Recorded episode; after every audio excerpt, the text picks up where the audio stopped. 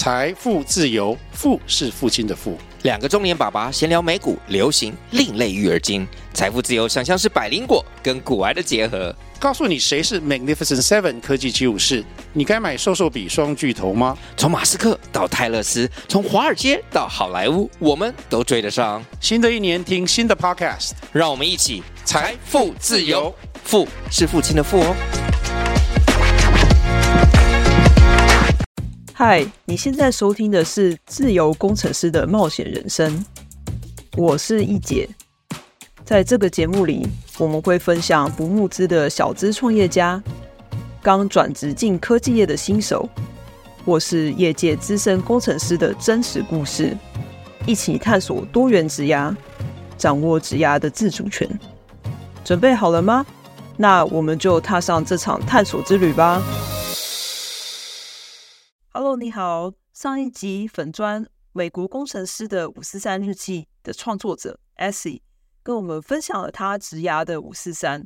呃，如果你还没有听过那一集的话呢，我很欢迎你呢回去上一集听。那如果你已经听过了呢，今天他会跟我们分享除了职涯五四三之外，人生上的五四三。那如果你准备好的话呢，我们就准备开始喽。还有，我觉得其实沟通真的工作上，我觉得真的很重要。还有像是向上管理的沟通，很多时候你可能会以为你的经理都知道你在干嘛，但是老实说，经理不一定会知道你在干嘛，因为他手下可能要管可能七八个工程师，然后呢，他可能他自己每天他还要跟他上面的人开会，所以其实他很难。就是虽然我们都会有就是 daily stand up。就是每天报告一下自己昨天做了什么，今天打算做什么。可是，然后经理他可能，我觉得他可能会知道你的 deadline 是哪一个，你哪一个 project 的 deadline 是哪一些。但是一个 project 你可能会把它分成，举例来说，可能二十五个就是 task。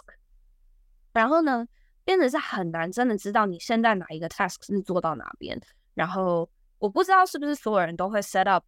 每周的 weekly one on one 跟他们的经理。但是我的建议是，如果你没有跟你的经理有 weekly one on 呃 weekly one on one 的话，就是一定要去设立这个 weekly one on one。然后呢，这个 one on one 你们可以聊一些关于你自己升迁职涯的规划。然后呢，如果当你没有要升迁，然后你的职涯规划也都聊过的时候，就是有的时候其实你就是一个 set up 一个简单的 one on one，然后跟他大概讲一下。你现在就是东西的进度是什么啊？就是你不一定要全部用完那个 one on one 的时间，但是你就是要很主动的去让他知道你现在做到哪边，然后再做什么，打算做什么，下个季度有哪些 project，你对哪些有兴趣，哪些你不想做，然后呢，提早的安排自己，但是也是主要就是怎么去跟你的经理沟通。我觉得其实蛮重要的，就是因为我发现有些经理其实你跟他 weekly one on one，他可能也还是。就是没办法完全百分之百的知道你现在的 current status，所以我自己的话是除了 weekly one on one 之后，我礼拜五进行就是大专案的时候，我礼拜五都还会 break down 我的那个 task，然后跟他说哪一些是 on track，哪些是有些 delay 啊，然后我的就是 estimation deliver date 是，就每每一个 task 的 estimation deliver date 是什么时候，所以就是我觉得。要沟通，其实我觉得，真的，你工作的时候，就是跟学生时代不太一样的地方，就是你真的要一直跟人家沟通。对，而且我觉得你刚刚讲的一件事情是很关键，就是大家都会觉得说，哦，主管一定知道自己在做什么，不是主管，不是你爸妈，不会知道 你每天在干嘛。然后，而且还有一件事情是，主管非常非常的忙，你无法想象他们有多忙，然后无法想象他每天脑袋里面要装各种，就是因为我觉得，就是很多人会觉得说。尤其是工程师，因为我们的工作比较单一一点，就我们比较少需要 context switch，但是主管是非常需要 context switch，因为他需要跟很多不同组的人沟通，还有他可能要跟工程以外的人沟通，那他就会有很多的 context switch。然后我发现就是说，他们有时候其实你跟他讲一次，他可能记不住，你可能要跟他讲很多次。就比如说像你职涯的规划，你想要升迁这件事，你很多人会觉得说跟主管讲。要升迁这件事情会觉得很不好意思，然后就讲了一次，或是暗示，或讲说暗示不不能这样子，就是你要很明白的讲出来，而且你要讲很多次，讲到他就是都很记得这件事情，他才可以帮你提早做一些规划。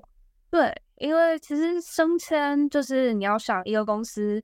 不是只有你想升迁，就是其他组跟你同样 level 的人也有可能是想升迁。那有一些公司的话，他们会有不同的 organization，他可能一个季度他一个 org 里面他就只能升迁几个人，所以就是一定这些都要提早规划。还有想升迁的话，你就是很直截了当的跟他说。你可以，其实如果你觉得不好意思提的话，我觉得你可以把自己过去一个 cycle，或者是过去两个 quarter，就是看你们的那个平等的那个 cycle 是几个。但基本上，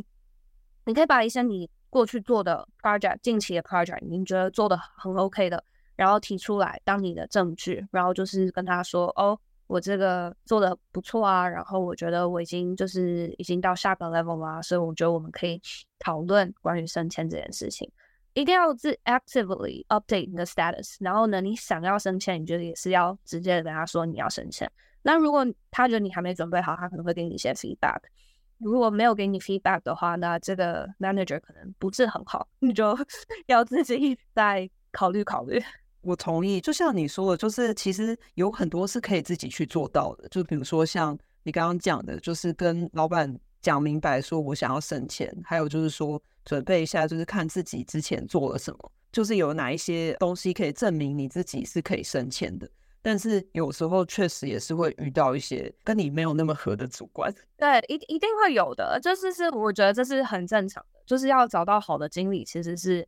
非常非常难的。但是，即使是不好的经历，你也可以从他口中，或者是从他给你的反馈里面得到你该改善的反馈。因为我们最终的目的，无论你升迁有没有成功，我们最终的目的是希望在未来的某一天你升迁会成功。那既然他觉得你可能在某些方面缺失，你可以就是听取他的意见，然后呢，改善这些方面，然后等到下一个 cycle 的时候，你再把这些继续跟他提出来说，哦，我你觉得，或者是在那个 cycle 的当中，你跟他 weekly one on one 的时候，你就可以常常问他说，你觉得我哪边有没有进步啊？你觉得我哪里还可以做更好啊，或什么的。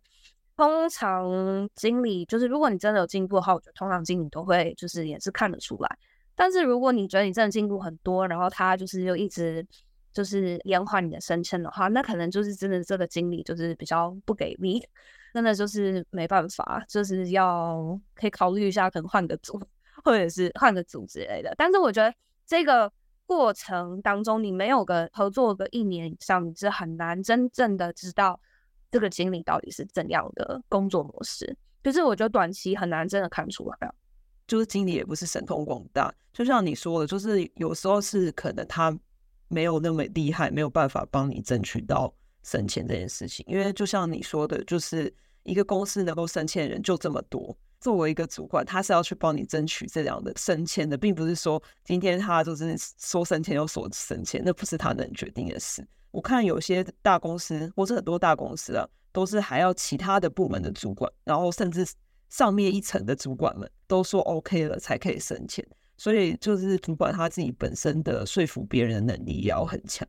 对，没错，我们公司也是这样子，就是所以变成是你想要升迁的话，你光达到下一个 level 的那些表现还不行，你要让你的经理就是百分之百的相信你是超过两百 percent 的 deliver。就是在大一个 level，他们才会愿意帮你背书嘛。因为要不然他升了你的话，然后你可能哪边要是有点搞砸，就是表现不好，可能就会被受到很多质疑。所以其实我觉得公司就是在工程师的观看工作方面可能会觉得没有那么复杂，可是其实，在这些就是 eventually 其实都是一样的。就是我相信，不管是不是工程师，都遇到升迁这种东西，其实都是。有很多的眉角要注意，但其实很多老实说，我觉得很多东西并不是你自己可以决定的，所以就是你就是好好做，然后呢，多拿 feedback。你除了跟经理拿 feedback，你也可以跟你常合作的那些工程师拿 feedback，无论是跟比你 junior 的工程师，因为 Ruby 你 junior，你估计就是带他们的人嘛。然后呢，或者是跟 principal engineer，然后拿一些觉得你可以在做得更好的地方改进，然后。尝试升迁，如果没有过的话，没关系，放轻松，就是下次再试试看。然后如果两三次都没有过的话，那就是可以换公司，或 换组。对，因为我觉得有时候就是确实就是有时候还是会遇到一些，就是你跟那个主管就是没有那么合。就是我觉得作为主管，我可以非常老实的说，就是主管就是会偏心，然后我看其他主管也是会偏心的，所以就是有时候还是要，嗯，如果跟这个主管就是没有这么合适的话，可以真的考虑就是换个职务，换个公司。好，我们刚刚讲了很多，就是工作上遇到的挑战。那我还蛮好奇，就是说，如果说有人就是他现在想要到矽谷科技业去工作，然后成为软体工程师，那你对他们有什么建议吗？我觉得我的建议还蛮怎么讲，就是我觉得要努力，哈哈就是很实在吧。要随时保持努力，并不是一件简单的事情。但是我觉得，如果对一个无论是刚刚才转职，或者是刚毕业的人要来这边工作的话，就是你要想在这边，尤其在就是 San Francisco Bay Area，就是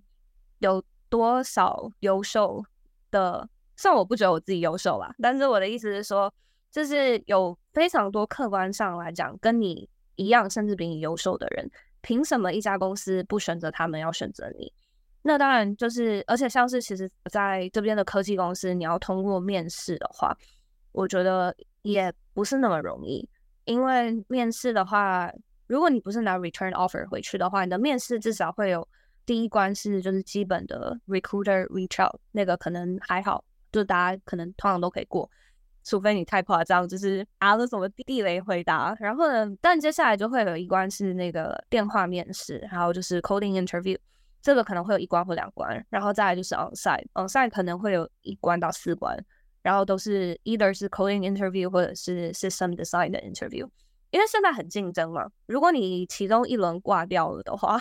可能就是拜拜。所以你要怎么让自己在这至少六轮的面试都可以让六个人都觉得，哎，你是一个他愿意推荐的人，愿意合作的人？我觉得这就是就是要靠你平时的努力。呃，当工程师也要保持吸收新知识。就是工程师的话，就是你要知道，就是现在哪一些呃系统或架构或者是科技是比较受欢迎的。就是我觉得这些都还蛮重要的。然后我的另外一个建议是，我觉得除了努力之外，我觉得相信应该很多人是想要转职。那对于转职的人的话，我觉得就是其实你的得失心也不要太重，就是。转职这件事情，很多人就是会担心，转职期间他可能在开始上 boot camp，或者是他自学，然后呢，因为时间或者是他可能觉得生活的就是这些种种的机会成本很大，他会觉得很担忧自己会不会投入努力了之后，然后最后找不到工作，然后失败了怎么办？可是我自己的看法是，其实即使失败了也无所谓，因为难不成？你会因为怕失败，所以就不去尝试吗？就是因为如果你怕失败不去尝试，那你永远根本就不可能知道自己到底会不会成功，对吧？而且说不定你试了以后，你就发现你是城市天才。而且我觉得，其实就是你在转职然后准备的这些过程当中，你其实是可以更了解自己喜欢哪方面。可能你比较喜欢 back end，或者是你比较喜欢 front end，可以更了解自己适合什么样的工作。那也有可能，你尝试了一个月之后，就发现哇，这到底在干嘛？我真的不懂。早点设立你的停损点。可是其实我觉得 coding 这件事情是这样，我觉得其实每个人都可以 coding，就是只要你不要想说你什么都想要知道，就是什么都要会，因为那是很不切实际的。没有人什么不可能有一个人什么东西都会，就是但是你可以透过时间，透过你的努力，然后慢慢的把你会的东西从一个点。开始，然后慢慢变大，变成一个圆，最后就是一直扩大你的这个圆。我觉得这是比较重要的，不要过于担心会不会因为转职失败，然后呃踌躇不前。自己一直觉得生活中很多事情都是你只要下定决心之后，你就应该持续的全力以赴，你才有可能知道你到底最后会不会成功。就是。如果一直想，然后一直就是犹豫不决的话，然后不去做的话，那你其实是浪费很多时间，都是在担忧，而不是去实践。对，因为你就是试的话，你可能马上就知道了。可是你担忧的话，或者是在那边想很久的话，可能就是反而花的时间还更多。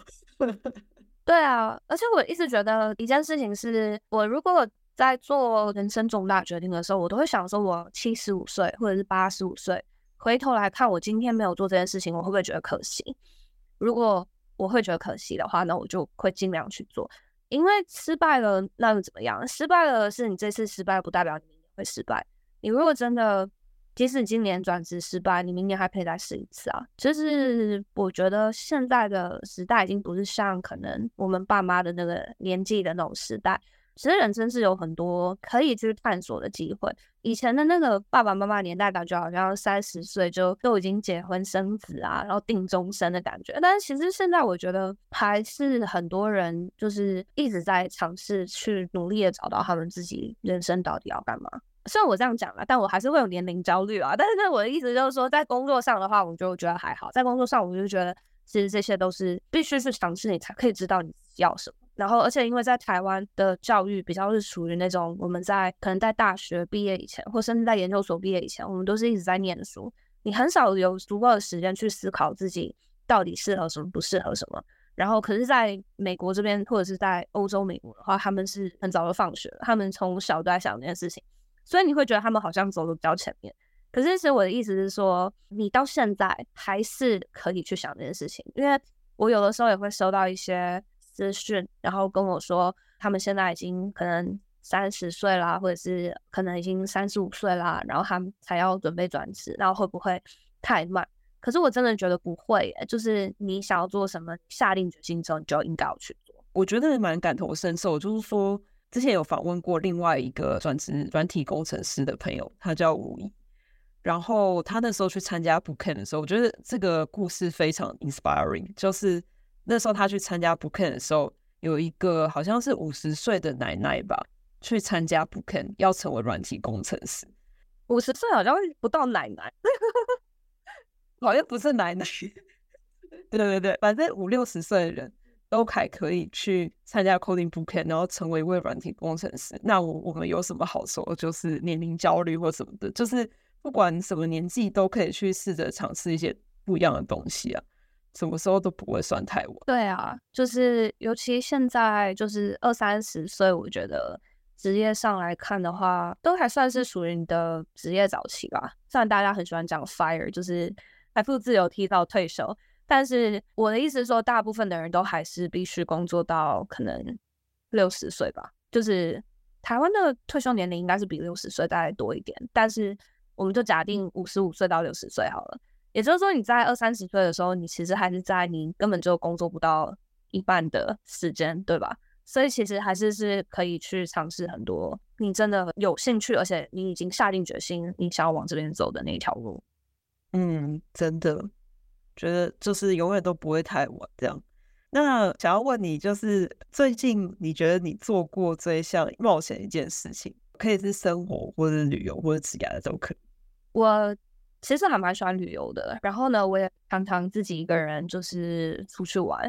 虽然我不觉得 这件事情很冒险，但是我每次跟别人说的时候，每个人都 很惊讶。今年生日的时候，我自己跑去哥伦比亚旅游一周，蛮冒险的。我也我也是这个 common。我觉得可能是因为很多人会觉得哥伦比亚就是蛮危险的，因为我今年工作比较忙，所以呢，今年我的休假没有休那么多。然后那时候就生日是在前几天，因为哥伦比亚是我一直都很想去的地方，可是因为觉得蛮远的，所以一直都没有去。然后生日前几天的时候，我就想说，哦不行，我生日快到了，我一定要放假。然后我就看了机票，所以我是在我出发前的四十八个小时才买机票，然后我就买了，然后就四十八小时之后就飞去，然后就在那边玩了一周，好刺激哦！我自己觉得蛮刺激的。但是我觉得没有想象中危险啊，但是当然是你可能住宿方面，嗯嗯、呃，就是因为我我自己是不喜欢住 Airbnb，我都会住饭店，就是可能住宿的区域跟饭店，你就是要自己选一下。但其实除了这之外的话，我自己去我觉得也很 OK。我觉得应该是说去哥伦比亚的话，可能就是要注意一下你旅游的区域了，就它还是有一些区域是比较不安全的。然后，对啊，我觉得哥伦比亚其实应该还蛮好玩。我之前有蛮多同事是在哥伦比亚，然后我觉得我还蛮喜欢他们的，就是我觉得南美洲人是会让我觉得很愉快的，我就不知道，我就觉得跟他们相处，我都觉得很开心，就是我不知道他们带着一种快乐的气息。我还蛮喜欢去那个中南美洲旅游的，因为我不喜欢在美国里面旅游，因为我觉得美国旅游就是很多地方都差不多。就我喜欢放假的时候是离开我平常生活的环境，所以跑去哥伦比亚。我之前有去过秘鲁跟哥斯达黎加，还有墨西哥，然后我也都觉得就是也都还蛮好玩的。哇，我觉得你应该就是太习惯冒险了，所以一点都不觉得冒险。但其实哥伦比亚真的没有大家想的那么危险哎，就是当然我去的地方也是就是很多游客会去的地方，就主要的城市。然后呃，网络上说比较危险的地方我也是没有去，但是我觉得就是自己一个人去旅游的时候，你就可以看看书啊，然后可能到处逛逛啊，然后去不同的咖啡店啊，然后我还在那边的时候我还去潜水，然后因为潜水的话，通常大家都是一对一对嘛，或者是好几。就是一群朋友一起去，然后我每次去南美洲潜水的时候都是自己一个人，然后就是刚好都是我自己一个人，然后反而因此这样，然后那些就是 dive master 会比较就是特别照顾，因为就是你一个人嘛，落单，然后就可以跟他们配在一起。而且我觉得，就是一个人旅行有趣的地方，就是你在跟其他人旅行的时候，你好像就是会跟着那个人，就是你会跟你习惯的那个人一直讲话，或是你也要照顾他嘛，就是你们就是会彼此照顾，就变成说你跟他的交流会比较多，然后你反而会比较少有机会去跟其他的就是也在旅行的人交流，就陌生人。所以我觉得，就是一个人旅行也有一个人旅行的好玩的地方。其实我当我一个人旅行的时候，我不太跟陌生人交流，偶尔偶尔就是偶尔会，但是我会跟像是 Uber 司机交流啊，就是顺便练习一下我的西班牙文。但是我的意思是说，就是女生自己一个人旅行的话，我觉得跟陌生人交流，就是如果是表面上的那种，就是不留联络方式的这种交流的话，就是短暂的谈话，我觉得是 OK 的。但如果是对方会接下来要一起约什么出去玩啊，然后要留联络方式的那种的话，我就会马上跟他们说什么我没有用 IG，我没有用任何的 social media 之类，然后我就会跟他直接跟他说拜拜。最最好不要这时候那个 IG 一个讯息出来就被看到了。对因为因为觉得自己一个人旅行的时候，其实还是要小心啊。但我就是享受那个自己去玩的时候，可能自己一个人看看书啊，然后。就随便走走，因为你自己一个人，你也不用配合别人的行程嘛，你就想做什么就去做什么。对，真的，我觉得一个人旅行真的还不错。那我想说，因为你有经营粉钻嘛，S 有经营一个粉钻叫做“美国工程师五四三日记”，然后我觉得蛮有趣的。其实我跟 S 其实就是因为经营粉钻而认识的，然后还发现，哎，我们都在湾区，那我们的就是有一些共同的朋友这样子，然后就觉得哇，好有趣，世界真小。那还蛮好奇，就是说你当初为什么会想要经营这个粉专？还有你的粉专就是呃，大概都是分享什么样子的内容？我是今年二零二三年一月开始，然后就是创了这个美国工程师五四三日记的 Instagram 跟 Facebook 的账号。当初创立的时候，是因为我去年二零二二年的时候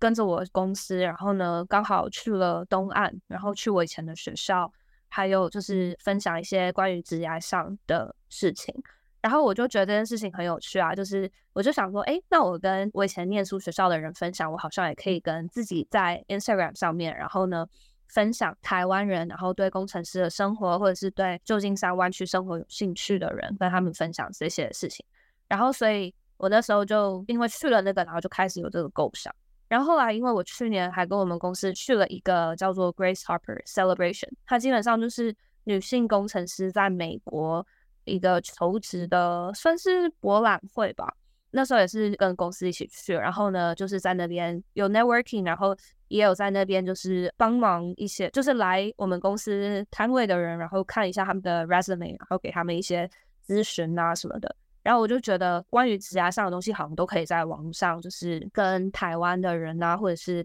在美国的台湾人，或者是就是看得懂中文的亚洲人分享。然后我的 Instagram，因为我放假的时候就会跑出去旅游，所以也有一些关于旅游方面的就是短影音。Instagram 主要就是比较分享像是职涯呀，还有旅游，还有学习。因为我觉得学习是我生活中蛮重要的一部分，就是我很喜欢尝试学新的东西，像是语言还有运动，就是这些都是我平时就是会学的东西，然后尝试，然后还有做的东西，所以就会分享这些。本来一开始还有想说要分享一些就是科技新闻啊什么，我现在其实也还是有分享，但是就是因为这是会有时效性，所以可能比较少分享这些。但因为开账一年，然后 就是也还在摸索要怎么经营的这部分，但是目前就是走一个比较佛系的路线。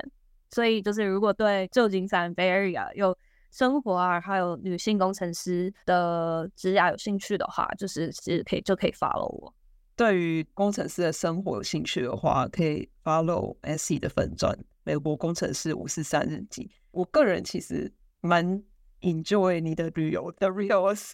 因为我就觉得哦，就看起来好像哦很 chill 的感觉。但是那个 S 有时候也会分享一些职涯或者学习的东西，我也觉得蛮有趣的。然后有时候他也会分享一些读书心得嘛，我觉得其实 S 的读书心得也蛮不错的。就是我会想说，哎，这本书就是。他的观点是怎么样？就是我会好奇 S 他对一本书的观点是什么？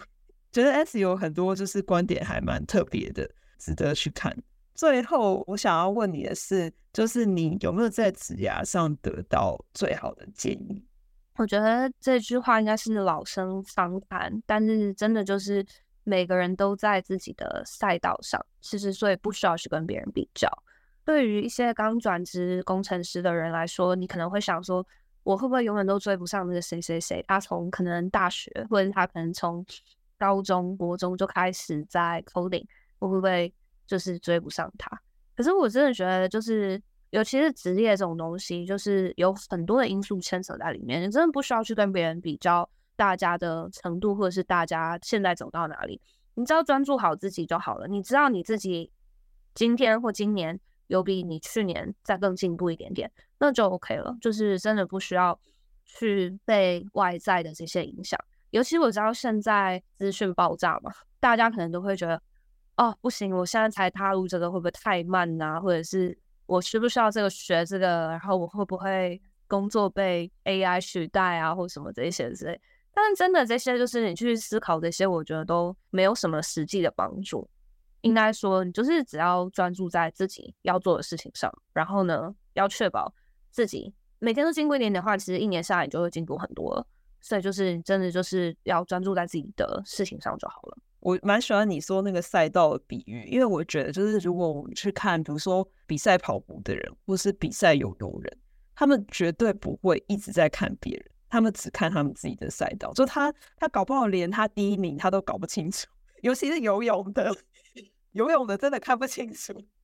对，我每次看比赛也是这样想，看那个游泳比赛我也是这样想。我想说他真的知道他自己已经第一名了，因为他根本就没有看。因为你是想，你如果一直花时间拿自己去跟别人比较的话，你基本上你就是没有专注在你自己的成长上。然后另外一个建议的话是，就是当你加入一个新公司的时候，很多人可能，尤其在台湾长大的人，可能就会很害怕问问题。但其实真的是不需要，就是记得我上一个公司的那个 onboarding buddy，他就跟我说，就是他说他刚毕业的时候，他之前的 onboarding buddy 也是跟他说，if you don't think you're asking too many questions in the first three months, then you're probably not asking enough questions。基本上就是，如果你加入一个公司前三个月，你觉得自己好像是不是真的问太多问题的话，那你大概估计就是没有问足够的问题。所以其实前三个月在一个公司的时候，是你所谓的新人蜜月期，真的是可以尽量问， 没问题。但当然问问题也是有些技巧，不是说那种真的非常简单，你找 Google 就可以找到的问题也要问。如果你真的 Google 了，然后你或者是你找 Stack Overflow 或者是 Internal Documentation Search 你都找不到你要的答案之后，你就可以问。那你问的时候，你也可以先 present 说，哦，我找了这个 Google，我找了可能 ChatGPT，我找了这个 internal documentation 都没有我要的答案。那请问你知不知道我要的答案是什么？所以，呃，无论如何，我觉得就是前三个月就是要尽量的问问题，帮助你自己，然后呢，也帮助你们组其他人可能有相同问题但是不知道答案的人。对，因为可能有人有问题，可是他还是没有提出来，或者说，像有时候我会觉得，就是新人到公司的时候，会是一个很好测试公司 onboarding process 的一个过程，因为你就会发现说，哦，对，就是他问了这个问题，然后想说，哎，对，我没有考虑到这件事情，然后就可以把这个 onboarding process 变得更好。所以我觉得就是不用太害怕问问题。但是就像你说的，就是问问题也是有技巧，就是你可以先去尝试，然后跟别人讲这个问题的时候，你可以说我先尝试 A B C D E，然后这些都不 work，你可以告诉我怎么做吗？类似像这样子吧。尤其是如果你是 senior engineer 的话，就是问问题更是要有技巧，不要就直接说，哎，为什么是这样？然后先说你通过了什么步骤，找不到答案，然后为什么是这样？对。但是如果你是 junior 或者是你才刚是 new grad，那我觉得就无所谓。真的，而且其实我也觉得说不用太害怕去问问题，因为其实最好的主管或者老板或者是创办人，他们都是很会问问题的人。就是我觉得他们的学习的能力非常的好，然后非常的会问问题，所以我觉得连就是主管或是创办人，他们都很会问问题。你就是你作为一个就是刚开始工作的工程师，是不是更需要问问题的？真的，而且就是在亚洲的教育就是比较少有问问题这个环节，但在美国的话，其实我就问问题是非常的。普遍的一件事情，就是以前在学校的时候，也会有一些学生举手问一些你就是想说，天哪，这个东西你怎么可能会不知道的这种问题。但是其实人家不觉得怎样，人家还是问啊，就是所以我觉得很 OK，就是就是问问题，不要怕问问题，应该这样说。